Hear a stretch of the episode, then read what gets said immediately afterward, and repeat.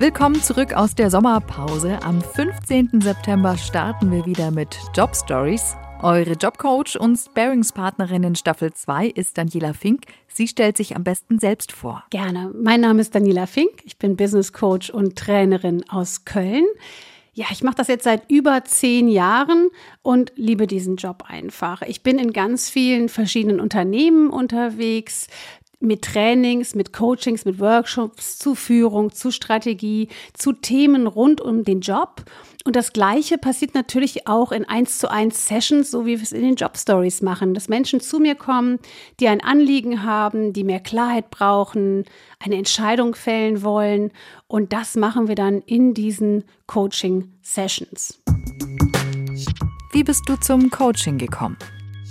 Ja, ich war lange Führungskraft im Medienbereich und habe das auch schon immer gemocht, dort also mit Menschen zu arbeiten, gleichzeitig auch Projekte zu steuern. Also ich habe große Unterhaltungsshows verantwortet und das war natürlich ein Job, der auch wahnsinnig äh, viel mit Unterwegssein zu tun hatte, mit Kommunikation, mit Organisation, was auch zu meinen Stärken gehört.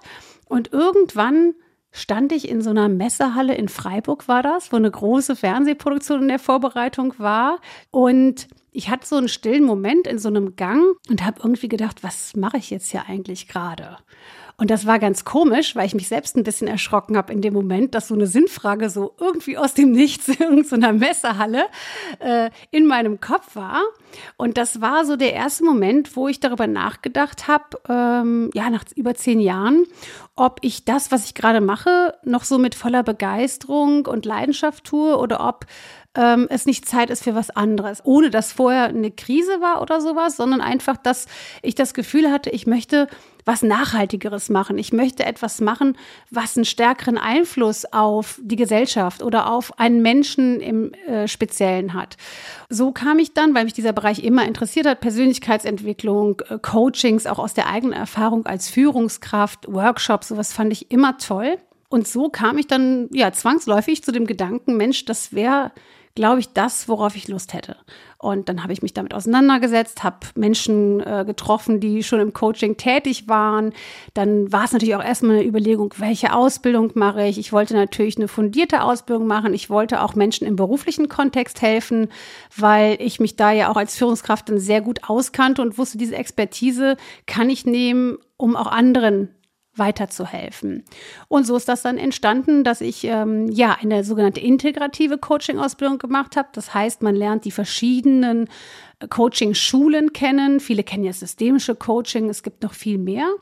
Und dann ähm, kann man daraus sich den eigenen Stil sozusagen äh, zusammenfinden und bauen. Und sowas ist ja auch etwas, was sich entwickelt. Ja, auch als Coach entwickelt man sich immer weiter und auch mit seinen Kunden und Klienten und Klientinnen ja, ich habe diesen diese Entscheidung keinen Moment bereut. Ganz im Gegenteil, ich freue mich immer noch äh, wieder jeden Tag, dass ich so viele spannende, interessante Menschen in den unterschiedlichsten Branchen kennenlernen kann.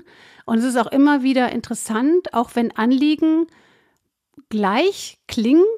Also, dass jemand vielleicht unzufrieden ist und den Job wechseln möchte oder in der Führung ein Anliegen hat, ein Problem mit einem Teammitglied und dennoch ist jede Geschichte individuell. Und das macht so spannend, vielleicht auch dann für die Zuhörer und Zuhörerinnen von Job Stories, dass es so viele verschiedene Anliegen gibt, die uns als Menschen umtreiben und von, von allen können wir was mitnehmen und lernen. Wie würdest du deinen Coaching-Stil beschreiben?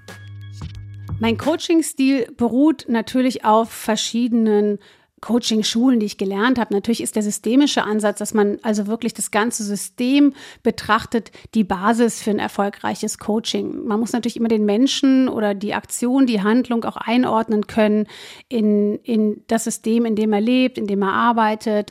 Und dann gibt es ganz viele Sachen, die ich in Betracht ziehe. Das heißt, die Methoden, die ich verwende, sind immer transparent. Ich erkläre dem Klienten, was wir jetzt machen, ob wir jetzt etwas visualisieren oder ob wir erstmal eine Ideensammlung machen oder äh, wie das System ist. Ich arbeite also auch gerne mit, ähm, mit, mit Karten, mit Aufschreiben, mit Zeichnungen. Das, was gerade in dem Moment gebraucht wird, einfach äh, weil das viel mehr Klarheit gibt. Ja, ob das am Flipchart ist oder ob man das auf einem digitalen äh, Whiteboard macht in einer virtuellen Veranstaltung, das hilft immer ungemein. Und dann ist es so, dass ich mich auch auf meine Intuition verlasse. Denn letztendlich sitzt da ein Mensch und es geht auch viel über das, was man fühlt und die Intuition, dass ich diesen Menschen sehe, wo schaut er weg, es sind manchmal so kleine Mimiken oder es ist sehr individuell.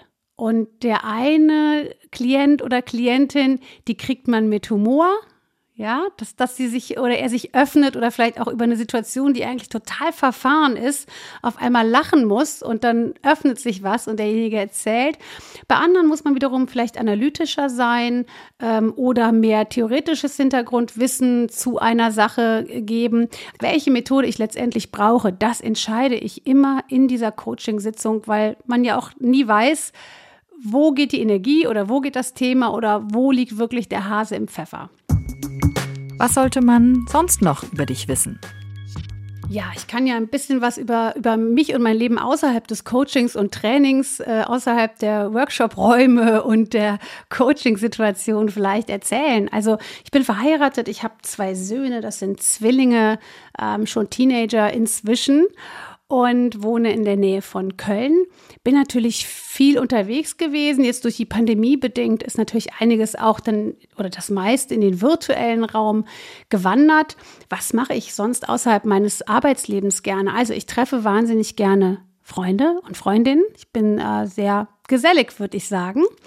Und äh, ob das jetzt zum Essen ist oder äh, einfach äh, durch die Stadt zu laufen, spazieren zu gehen. Ich reise gerne, also es ist auch für mich wichtig, ja, gewisse Auszeiten zu haben, äh, mir die Welt anzugucken. Ich hoffe, das geht bald wieder besser. Das ist wirklich, was fehlt, so diese, diese Stimulanz und diese Impulse von außen und von anderen äh, Kulturen und Ländern und, und anderem Licht und Luft. Und äh, ja, ich bin ja von Hause aus Sportwissenschaftlerin. Das ist manchmal auch ganz äh, spannend für die Menschen, weil es kein stringenter quasi Lebenslauf in dem Sinne ist, dass ich Psychologie oder sowas studiert habe, sondern dass ähm, ich eigentlich das Leben und äh, die berufliche Laufbahn immer habe auf mich zukommen lassen. Und das, was ich gemacht habe, mit viel Leidenschaft und, und Inbrunst und Feuer. Und das war für mich auch immer das Wichtigste, ähm, dass ich im Grunde genommen dem nachgehe, was mich erfüllt. Und ja, ich, ich koche gerne, ich esse gerne, ich lache gerne.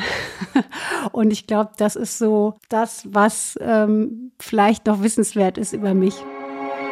Noch mehr Zusatzcontent findet ihr übrigens auf unserer LinkedIn-Seite. Sucht bei LinkedIn nach Job Stories der Coaching Podcast. Wenn ihr selbst mal gerne von Daniela Fink gecoacht werden möchtet, schreibt uns einfach eine Mail an jobstories.br.de.